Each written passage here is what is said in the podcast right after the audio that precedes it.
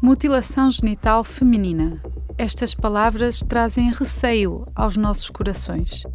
No entanto, esta prática bárbara não é apenas um pesadelo. Na verdade, é muito mais comum do que se possa pensar. O número exato de raparigas e mulheres em todo o mundo que foram vítimas de mutilação genital feminina é ainda desconhecido. A Unicef estima, de acordo com as estatísticas dos 31 países com dados disponíveis, que pelo menos 200 milhões de raparigas e mulheres foram submetidas a mutilação genital feminina. Além disso, cerca de 4 milhões de raparigas correm o risco de serem submetidas a este procedimento todos os anos. Está a ouvir Subir a Parada, Legislar Melhor. Neste episódio, analisamos a mutilação genital, uma prática bárbara para as mulheres e raparigas e à qual o Parlamento Europeu pretende pôr fim.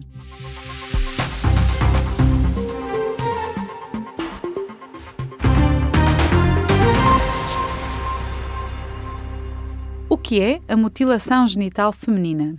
Esta prática abrange todos os procedimentos que intencionalmente alteram ou causam lesões nos órgãos genitais femininos para fins não médicos.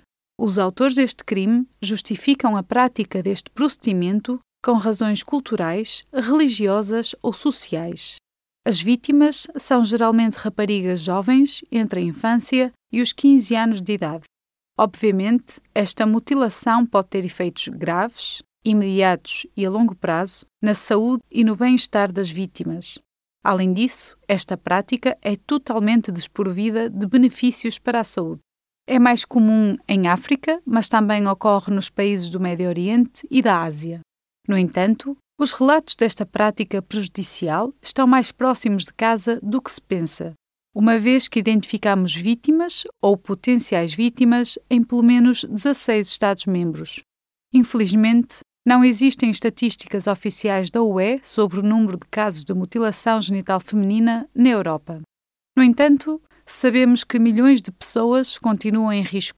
Apesar de uma redução global da prevalência da mutilação genital feminina nas últimas três décadas, nem todos os países registaram progressos e o ritmo de declínio tem sido desigual. As Nações Unidas identificaram a mutilação genital feminina como uma prática nociva que deve ser totalmente eliminada até 2030. Para ajudar a alcançar este objetivo, as Nações Unidas proclamaram o dia 6 de fevereiro como o Dia Internacional da Tolerância Zero para a Mutilação Genital Feminina, durante o qual criam ações de sensibilização para esta prática nociva. Mas a ONU não está sozinha nesta luta o Conselho da Europa também se juntou. Em 2017, adotou a Convenção de Istambul para a prevenção e o combate à violência contra as mulheres e a violência doméstica. Este é o primeiro tratado a reconhecer a existência de mutilação genital feminina na Europa. Estabelece uma série de obrigações específicas para prevenir e combater esta prática e prestar apoio às vítimas. A Convenção de Istambul entrou finalmente em vigor em 1 de outubro de 2023.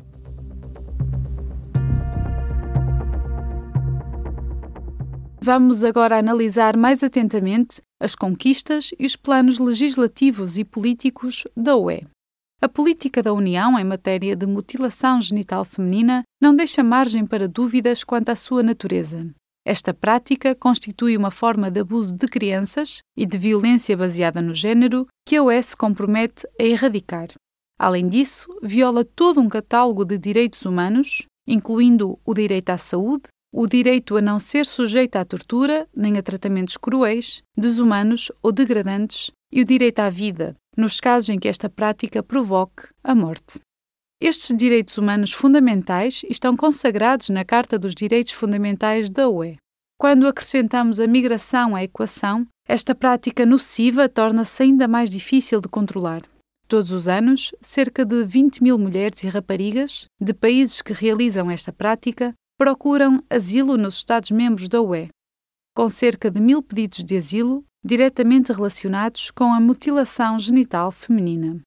Este número tem vindo a aumentar de forma constante desde 2008. Tendo em conta a vulnerabilidade das vítimas, a Diretiva da UE relativa às condições de acolhimento dos requerentes de asilo menciona especificamente estas vítimas entre as mais vulneráveis. A proteção das potenciais vítimas é, sem dúvida, importante. Mas o que acontece com as pessoas que já sofreram as consequências da mutilação genital feminina? Embora a UE não disponha atualmente de instrumentos juridicamente vinculativos para proteger as mulheres da violência, existem instrumentos pertinentes em vários domínios. Por exemplo, a Diretiva Direitos das Vítimas prevê como requisito legal a prestação de serviços de apoio às vítimas de violência, incluindo a mutilação genital feminina. O principal objetivo é capacitar as comunidades com mudanças culturais sustentáveis e a longo prazo, sendo esta a única forma de erradicar esta prática de vez. Embora a União inclua ações contra a mutilação genital feminina em todos os seus domínios de intervenção, muitas das medidas urgentes necessárias para pôr termo a esta prática são da responsabilidade de cada Estado-membro. Isto verifica-se principalmente no caso de ações penais contra aqueles que realizam esta prática nociva, Trata-se agora de uma infração passível de procedimento penal nos termos da legislação nacional em todos os Estados-membros, quer como um crime tipificado, quer como um crime de ofensa à integridade física. No entanto, dada a natureza da prática, muito poucos processos são efetivamente levados a tribunal. Desde 2001, o Parlamento Europeu tem vindo a insistir na instauração de ações penais contra os infratores foram registados progressos no que diz respeito à nova prioridade da UE, que é apoiar os Estados-membros na ação penal contra os autores dos crimes.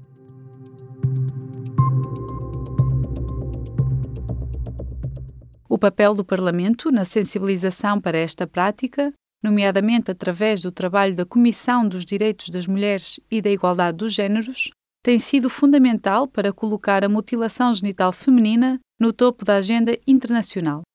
Atingir o objetivo de eliminar esta prática até 2030 exige uma abordagem em três vertentes: prevenção, proteção e repressão.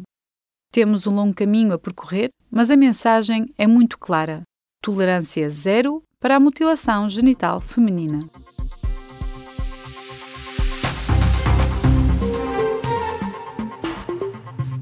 Este programa foi apresentado pelo Parlamento Europeu. Pode ouvir mais podcasts na Rádio Europarlo, a rádio web do Parlamento Europeu.